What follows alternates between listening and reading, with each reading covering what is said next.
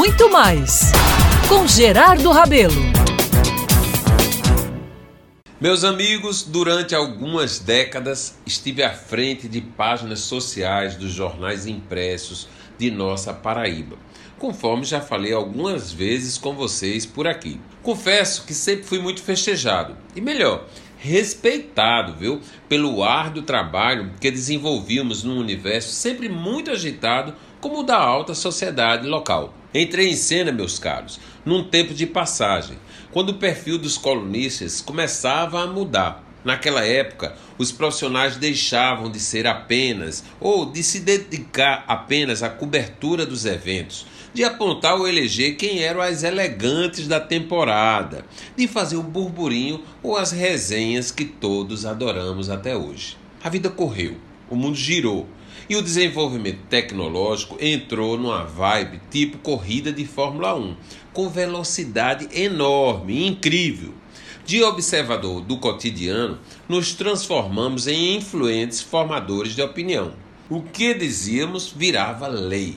Quem estivesse em fotos nas nossas colunas ganhava quase um estrelado. Foi nesse tempo que a cultura artística ganhou mais espaços e os negócios, os grandes negócios, começaram a aparecer nessas colunas. Uma super transformação que ganhou força em todos os lugares. Cresci profissionalmente nesse universo e posso dizer que protagonizei incríveis momentos e atos, sempre dividindo a cena com tops como Abelardo Jurema Filho, Astrid Bach e os saudosos Ivonaldo Correia, Josilda Buquerque, além do célebre Heitor Falcão de Freitas, o H.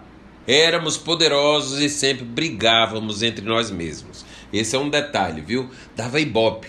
Ganhávamos claques, torcidas Fazíamos festas, que era uma obrigação, e aí tínhamos que superar sempre a que os outros concorrentes faziam.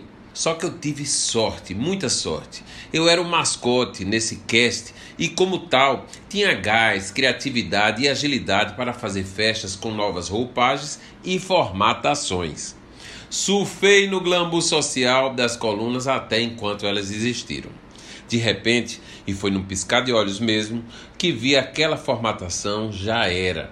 Exatamente quando o império do celular e das redes sociais se consolidaram. Hoje, amigos, somos todos colunistas, digital influência e do que a gente quiser destacar, o que é melhor, não é não? Todo mundo se volta para o celular e faz uma selfie ou um vídeo. E ali mesmo gravamos alguma coisa ou postamos uma mensagem dizendo o que bem entendemos. Não há aquela sensação do passado de esperar o dia seguinte para saber quem, na ótica de um poderoso colunista, tinha feito sucesso na festa do ano. Hoje, na mesma hora, eu, você, qualquer um pode fazer uma foto, postar e dizer que está arrasando. E fica por isso mesmo. Mas é fato que toda novidade tem sua força e que a vida segue. E as novas gerações, por não saber a delícia que foi aquele tempo, acha que tudo de hoje é que é o bom.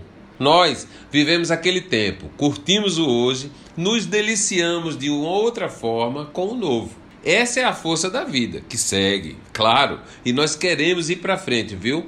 Vacinados e sem coronavírus. É bom que se diga. Viva a vida!